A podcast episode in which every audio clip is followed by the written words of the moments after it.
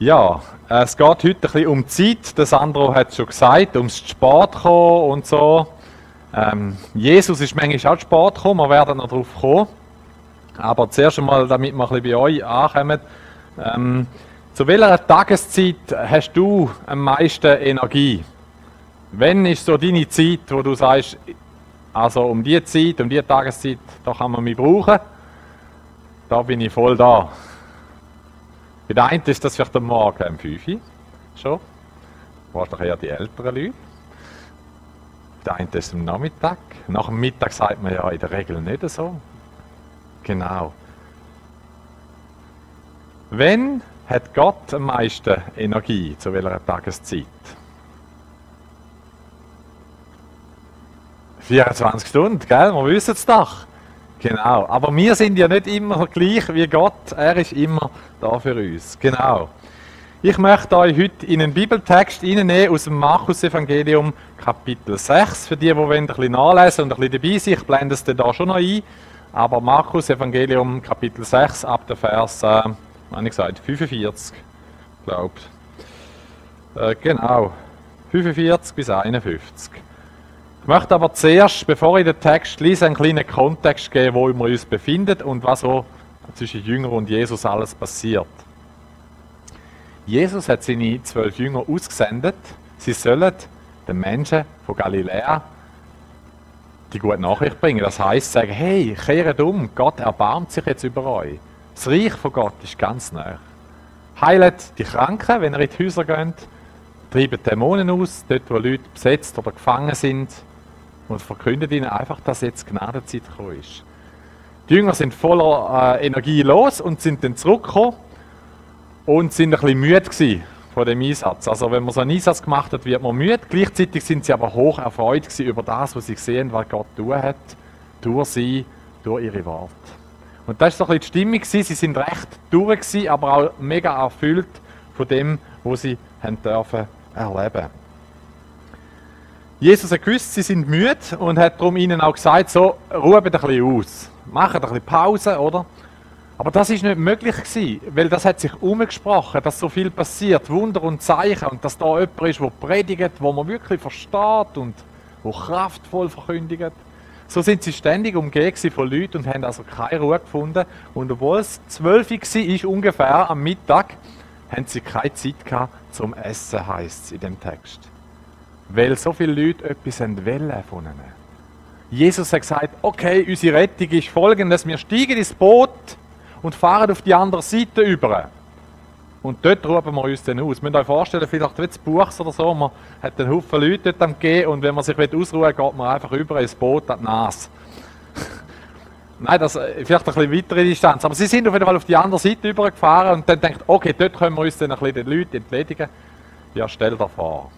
Die Leute haben das gemerkt und sind um den See Genezareth herumgelaufen und sind sogar zum Teil, es heisst, vor ihnen dort gewesen. Also das heisst, sie sind angekommen wollen ausrufen und schon ist wieder ein Haufen los gewesen. Ist also nicht gegangen. Die Zeit ist fortgeschritten und dann heisst es, Jesus hat das gesehen, die vielen Leute, und hat eine lange Predigt angefangen.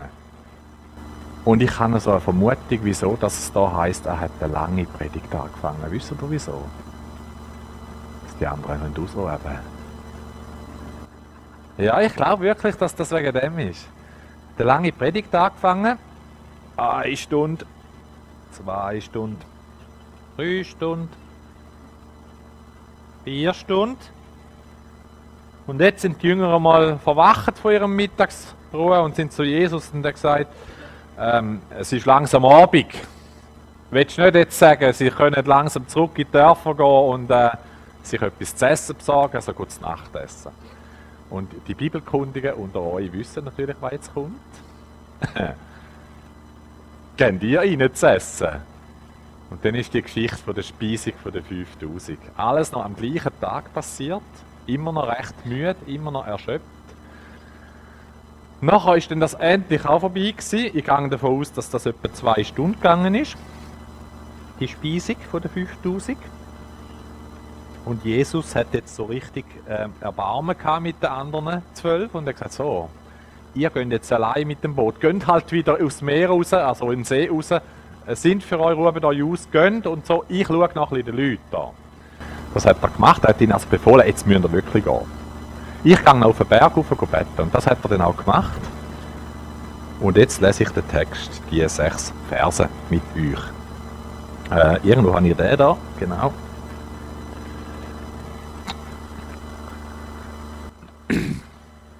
Und alsbald trieb er seine Jünger in das Boot zu steigen und vor ihm hinüberzufahren nach Bethsaida, bis er das Volk gehen ließe. Und als er sich von ihnen getrennt hatte, ging er hin auf einen Berg, um zu beten. Und am Abend war das Boot mitten auf dem Meer, also See, und er war allein an Land. Und er sah, dass sie sich abplagten beim Rudern. Denn der Wind stand ihnen entgegen, da kam er um die vierte Nachtwache zu ihnen und wandelte auf dem Meer und wollte an ihnen vorübergehen. Als sie ihn aber auf dem Meer wandeln sahen, meinten sie, es wäre ein Gespenst und schrien. Denn sie sahen ihn alle und erschraken. Aber sogleich redete er mit ihnen und sprach zu ihnen, Seid getrost, ich bin's, fürchtet euch nicht, und er stieg zu ihnen ins Boot und der Wind legte sich möchte noch beten. Vater im Himmel, dein Wort ist lebendig und klar. Und wir werden gestärkt durch dein Wort. Ich bitte dich nicht bloß um Erkenntnis, sondern auch einfach um eine Berührung, um ein, um ein Wort für uns in unser Leben hinein. Weil dein Wort lebendig ist, weil du lebendig bist. Danke, Heiliger Geist, dass du jetzt da wirkst unter uns und einfach äh, uns etwas gibst, zum mit heine, zum mit in unser Leben integrieren. Amen.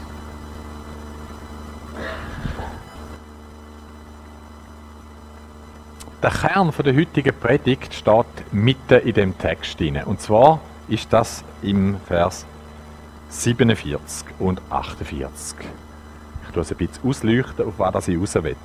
Und am Abend war das Boot mitten auf dem Meer und er war an Land allein. Und er sah, dass sie sich abplagten beim Rudern, denn der Wind stand ihnen entgegen.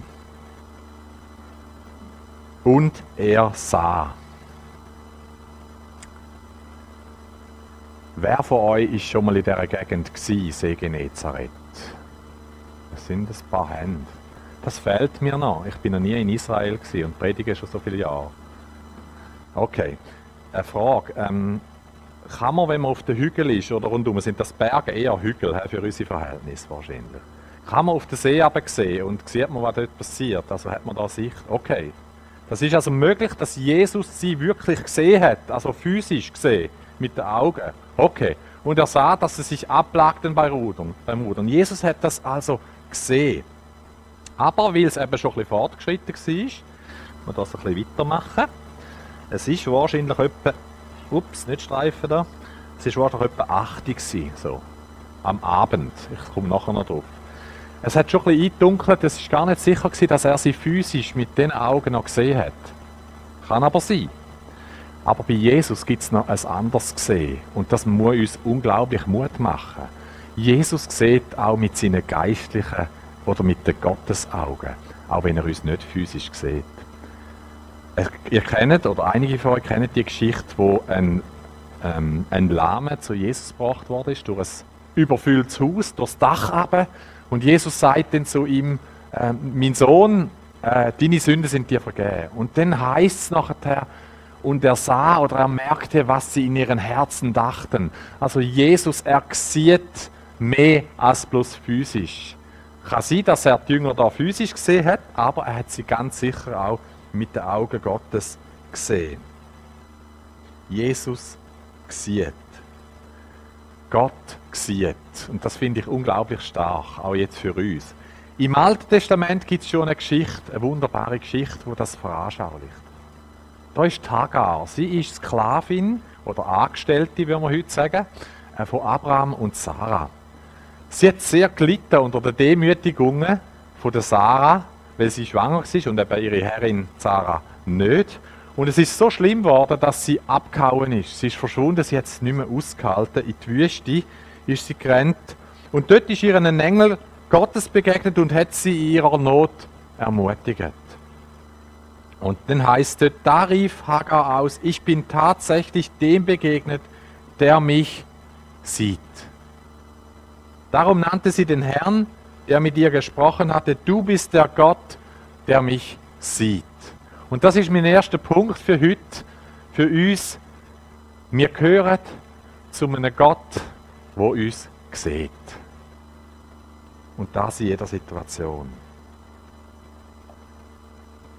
Es ist der gleiche Gott, der gesagt hat zum Mose, ich habe das Elend von meinem Volk in Ägypten gesehen.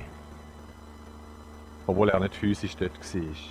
Gott ist ein Gott, der sieht. Und Jesus sagt, der Vater im Himmel, er sieht ins Verborgene. Also wenn du bettest und Türen zumachst, er sieht ins Verborgene. Wenn du Gutes tust im Verborgenen, Gott sieht es. Und besonders, wenn jemand in Not ist, dann sagt uns die Bibel, Gott sieht es und er kommt. Was sieht Jesus, wo er auf dem Berg ist und bettet? Er sieht, dass die Jünger eigentlich müde sind und trotzdem haben sie jetzt noch so Gegenwind.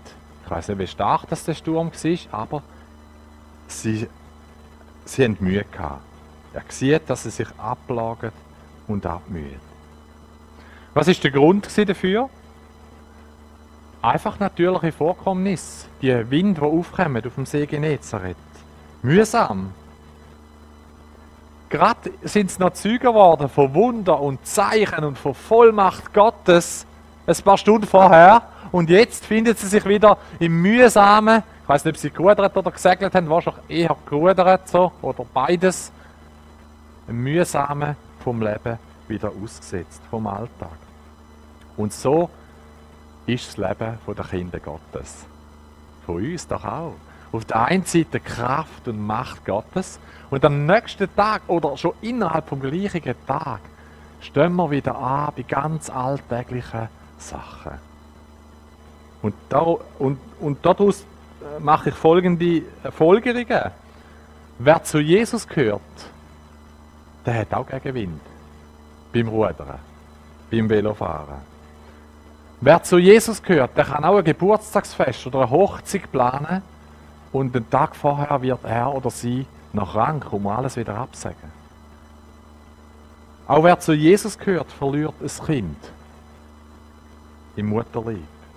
Auch wer zu Jesus gehört, hat vielleicht Lernschwächen und so weiter. Oder einfach die normalen Widerstände und mühsamen Momente im Leben. Aber der Trost, wo uns Gott da gibt, ist, er sieht uns.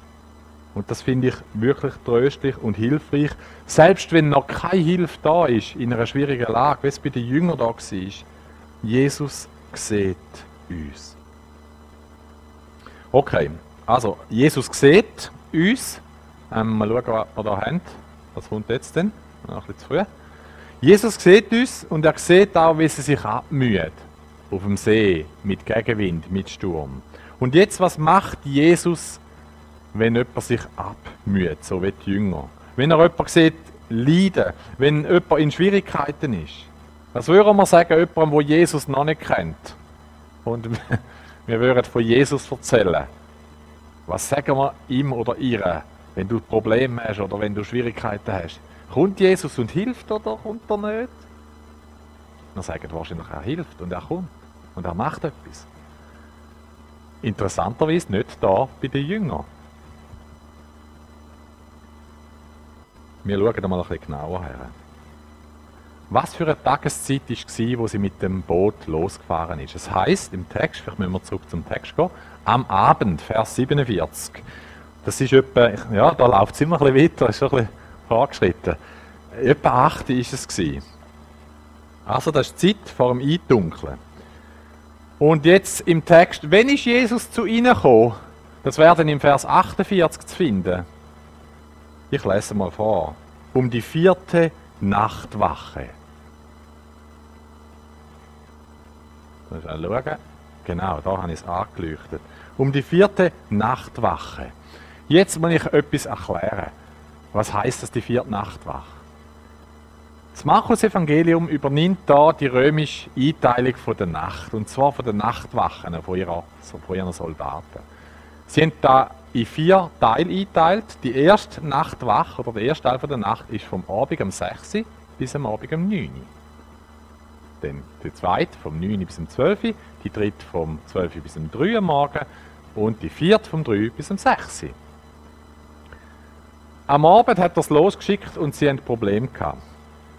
Und er kommt zur vierten Nachtwache.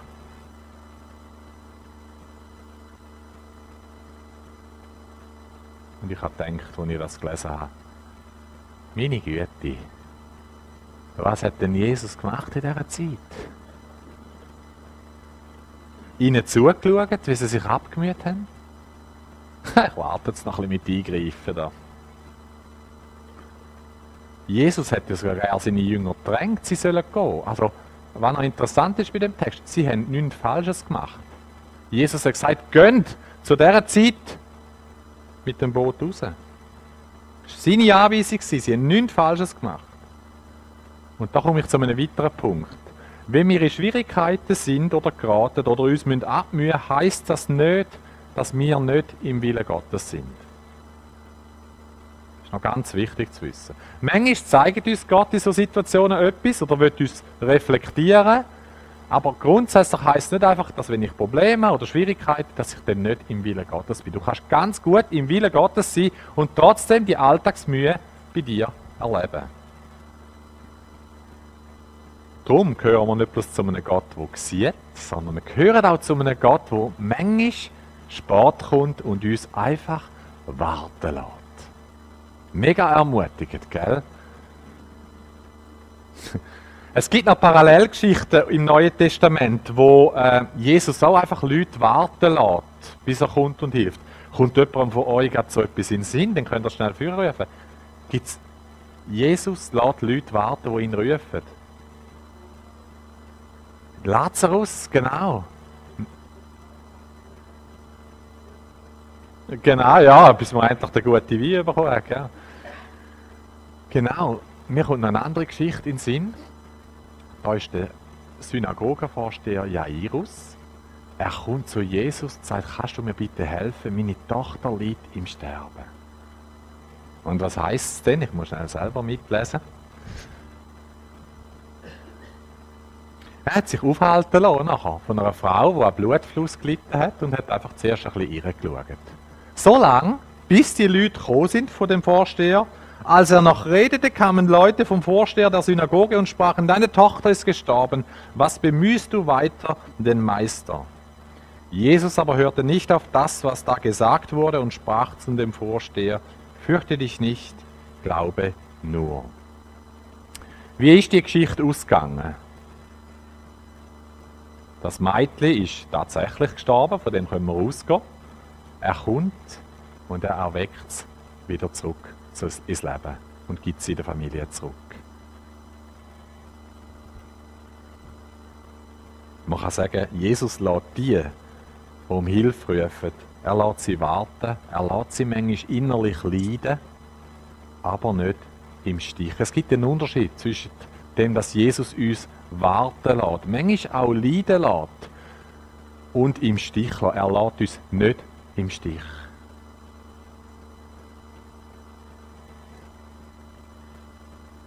Gibt es die andere Geschichte vom Lazarus? Maria und Martha haben einen kranken Bruder, er ist schwer krank. Sie rennen zu Jesus oder lassen ihm eine Botschaft suchen, komm schnell und hilf. Und wie ist es dann weitergegangen? Wer weiß es?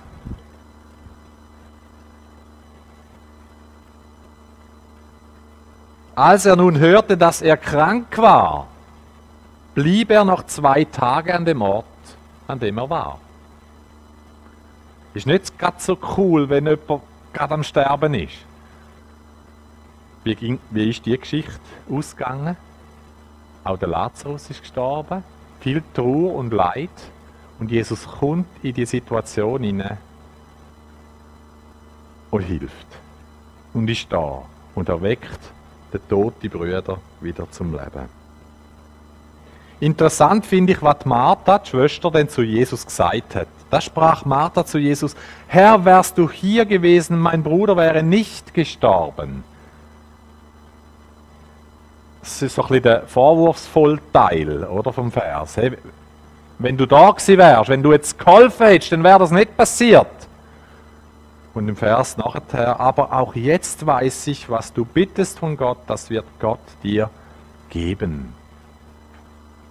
Da ist eine innere Gewissheit, da ist der Glaube, da ist das Vertrauen, dass Jesus jederzeit Herr von der Lage ist und etwas für uns tun kann. Und in diesen zwei Geschichten sehen wir, dass selbst der Tod kein Hindernis ist für Jesus. Bei uns ist manchmal so, also wenn jemand gestorben ist, dann muss Jesus wie nicht mehr helfen, denken wir normalerweise, oder? Also, dann hat es Gott so wollen. Und meistens ist ja dann auch so, dass Gott wirklich gesagt hat, so, der, die Zeit ist jetzt so vorbei. Äh, ich wünsche mir, dass ich einmal noch dabei bin bei einer Totenauferstehung. Ähm, zum einfach sehen, Gott ist mächtig. Aber auch wenn ich das nicht sehe, ich kann glauben, ich, das ist für mich kein Problem. Gott ist stark, Jesus ist stärker. Und da komme ich zu einem weiteren Punkt. Unser Gott ist in jeder Situation Herr von der Lage und kann etwas für uns tun und kommt darum eben in seiner Zeitrechnung letztendlich dann eben rechtzeitig. Zurück zu unserer Anfangsgeschichte. Die Jünger immer noch im Boot, am Rudern, am sich abmühen. Jesus kommt zu ihnen. Wann kommt er? In der vierten Nachtwache. Also jetzt könnt ihr mal mitleiden mit den Jüngern, wenn ich da drehe. Also da ging ja viel langsamer, gell? Aber du schon da ist nur lang, hä? Oh, kommst gerade mit, ja, das hilft. So. Okay, das ist schon mal etwa die dritte Nachtwache. Und jetzt langsam so, jetzt fängt die vierte Nachtwache an. Und ich gehe jetzt mal davon aus, dass er so ein bisschen am Morgen um 5 Uhr war. Aber das steht natürlich nie nicht so, aber das könnte sein. Kommt er? Und wie kommt er? Er kommt auf dem Wasser. Ich möchte heute gar nicht groß darauf eingehen, wie Jesus kam. Das ist ja schon sehr spektakulär, gell, auf dem Wasser. Aber um da geht es mir gar nicht heute, sondern es geht mir darum, um welche Zeit er gekommen ist. Die Hilfe von Gott für die Jünger ist am Morgen früher gekommen. Und wenn ihr die Bibel ein bisschen kennt und ein bisschen durchforscht und ein bisschen darauf achtet, wenn, ist, wenn greift Gott jeweils ein in eine Situation, dann fällt euch etwas auf, so wie es mir auch aufgefallen ist. Ich mache einen kurzen Abriss durch ein paar Beispiele durch. Die Israeliten in der Wüste hatten Hunger. Gehabt. Wisst ihr wenn das Manna am Boden gelegen ist? Am Morgen früh. Der Pharao ist mit seinem Heer den fliehenden Israeliten hinhergerannt und sie haben die ganze Nacht Angst gehabt. Wisst ihr, um welche Zeit, dass sich das Meer teilt hat? Morgen früh. Der Gideon ist ganz ängstlich gsi am Abend und voller Sorge. Am anderen Morgen früh hat er die Gewissheit bekommen, dass Gott den Sieg wird schenken. Wir springen ein bisschen weiter in der Heilsgeschichte und gehen auf Babylon, respektive auf Persien. Der König Darius hat sich den ganzen Tag abgemüht und hat eine Idee gesucht, wie er den Daniel wieder aus der Löwengrube herausholen kann, wo er ja durch eine List hat müssen quasi reinwerfen. Er hat gelitten. Er ist die ganze Nacht wach gewesen. Es heißt, er hätte gefastet. Ich weiß nicht, ob die Könige den gegessen haben in der Nacht, aber er hat auch in der Nacht gefastet. Am nächsten Morgen, nach einer ganz unruhigen Nacht, ist er zu der Löwengrube gegangen und Rettung ist da gewesen. Die Frauen am Grab, die Frauen sind noch voller Trauer und über den Tod von Jesus und haben den Leichnam einbalsamieren. Dann heisst es, früh am Morgen, gerade wo die Sonne aufgegangen ist, sind die Frauen zum Grab gekommen und haben es leer vorgefunden. Jesus lebt.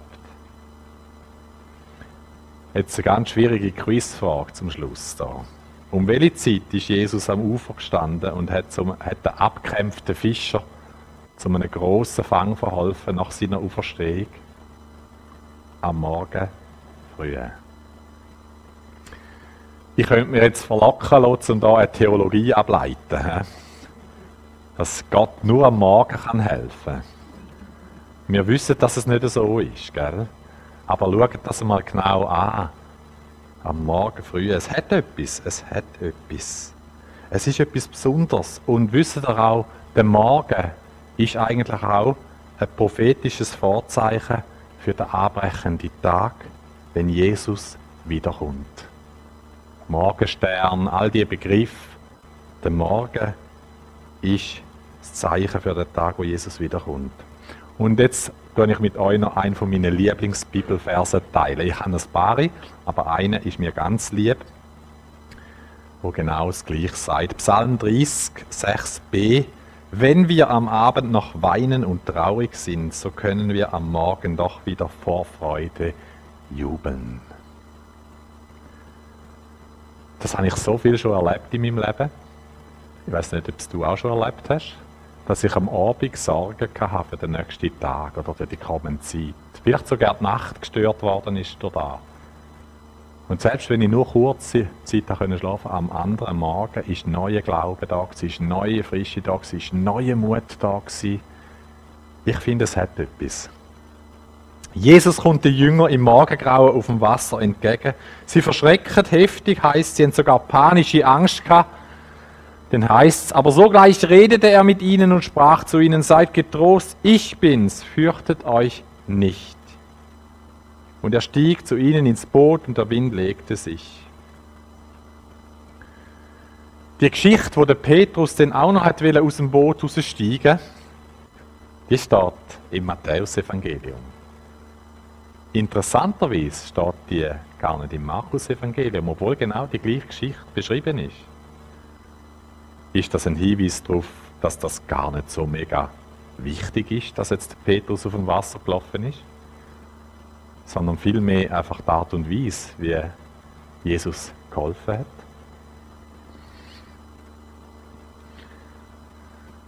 Was macht das mit uns? Was hat das mit uns? Was hat das mit dir zu tun, mit deiner Zeit, mit deiner Wartezeit? Gott mutet uns oft oder manchmal im Leben so Wartezeiten zu. Also weißt du, die Zeit, wo du um Hilfe rufst oder bettest um etwas, bis dann irgendetwas passiert, wo du auch erkennst, da hat jetzt Gott geholfen oder eingegriffen. Was sollen wir in dieser Zeit machen? warten, Däumchen drehen. Was sollen wir machen? Wenn wir ja gebeten haben. Ich habe ein paar Vorschläge aus den Geschichten, die ich heute ein bisschen erwähnt habe, und möchte ich euch so äh, mit auf den Weg geben. Sei dir bewusst, dass Gott dich sieht und dass er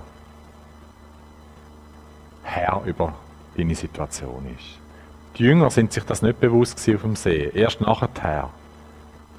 Aber Jesus hat sie gesehen und das steht nur im Markus-Evangelium. Und dass Jesus sie gesehen hat. Das ist auch eine interessante ähm, Bemerkung. Aber du darfst dir bewusst sein, jetzt schon, er sieht dich in deiner Situation. Ruf Jesus um Hilfe an. Du könntest jetzt sagen, ja, also Gott weiß ja, wie es mir geht, er kennt ja alles, er sieht mich ja. Aber wenn wir das Neue Testament lesen, dann merken wir immer wieder, wie gern dass Jesus gefragt wird und bittet wird. Er fragt ja auch der Bartimäus, was möchtest du, dass ich dir tue? Obwohl er sieht, dass er blind ist. Jesus möchte bittet werden, obwohl er weiß und obwohl er sieht. Wenn du gerufen hast, wenn du Not hast, wenn du am Aushalten bist, was machst du? Du hast schon gebetet, du hast schon um Hilfe gerufen. Warten und dies Möglichste machen, ist mein Vorschlag. Bleib dran. Ich nehme an, die Jünger haben einfach weiter müssen arbeiten, rudern, schauen, dass das Boot äh, nicht äh, kentert. Dranbleiben, unser Mögliches tun. Und manchmal können wir ja nichts mehr tun, wie der Jairus, weil es ist vorbei dann ist manchmal einfach Warten dran. Auf Warten liegt ein Segen. Auf ein geistliches, göttliches Warten, nachdem ich ihn um Hilfe gerufen habe. Gott hört jedes Gebet. Er hört dich im ersten Augenblick, wo du etwas sagst. Aber meistens denken wir dann nach einer Weile, ah, jetzt hat er es wirklich nicht gehört. Weil er macht ja nichts. Er hört es und bei ihm ist es gespeichert. und er wird etwas tun. Manchmal lehrt er uns auch etwas in dieser Zeit. Und noch zuletzt, einfach Vertrauen. Und da möchte ich euch den Vers von der Martha, von der Schwester von Lazarus mit auf den Weg geben. Den finde ich unglaublich stark. Wärst du da gewesen, er wäre nicht gestorben. Also wärst du, hättest du schon früher noch etwas gemacht, ich wäre, es wäre mir alles erspart geblieben. Das Leid, der Tod, die Trauer und alles. Und jetzt kommt's. Aber auch jetzt weiß ich. Aber auch jetzt weiß ich. Das heißt, auch wenn wir keine Wege mehr sehen, so können wir vertrauen und sagen, du bist und bleibst Herr von der Lage und von der Situation. Aber auch jetzt weiß ich, was du immer von Gott erbittest, wird er dir geben. Amen. Mehr gibt es nicht zu sagen dazu, aber das Gebet ähm, gibt es noch. Und ich möchte dich jetzt ermutigen, ich bin schnell etwa 30 Sekunden ruhig, dass du selber dieses Gebet formulierst jetzt. Was du jetzt so Gott möchtest antworten. Oder du sprichst ihm neu dein Vertrauen über eine Situation aus, wo du in deinem Leben hast, wo du dealst damit, wo vielleicht auch herausfordernd ist. Mach ein bisschen mehr als 30 Sekunden. Ich glaube, wir haben einiges zu sagen. Also, ich bin im Moment ruhig. Sprich du, red du, gib Gott eine Antwort und ich tue dann noch abschließen.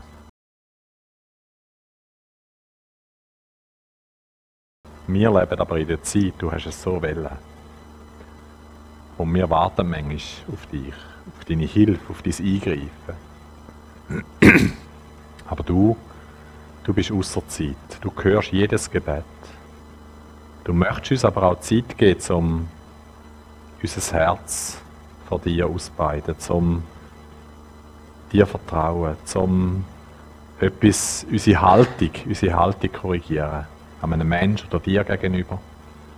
Du gibst uns Gelegenheiten, du gibst uns eben die Zeit, die es braucht. Aber du hast uns nicht vergessen. Und du hast auch die Gebete, die wir vor 20 Jahren geredet, gesprochen haben, wo wir immer noch warten, sind bei dir nicht in Rauch aufgelöst.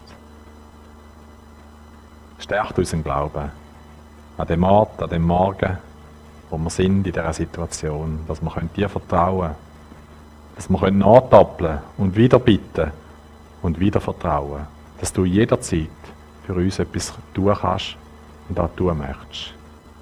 Stärkt unseren Glauben. Für unsere Situation, für unsere Liebe, für uns selber, dort, wo wir es brauchen. Und preise dich, dass du uns nicht im Stich lässt. Und dass du am Schluss am Ende zum Guten wirst führen. Halleluja. Amen.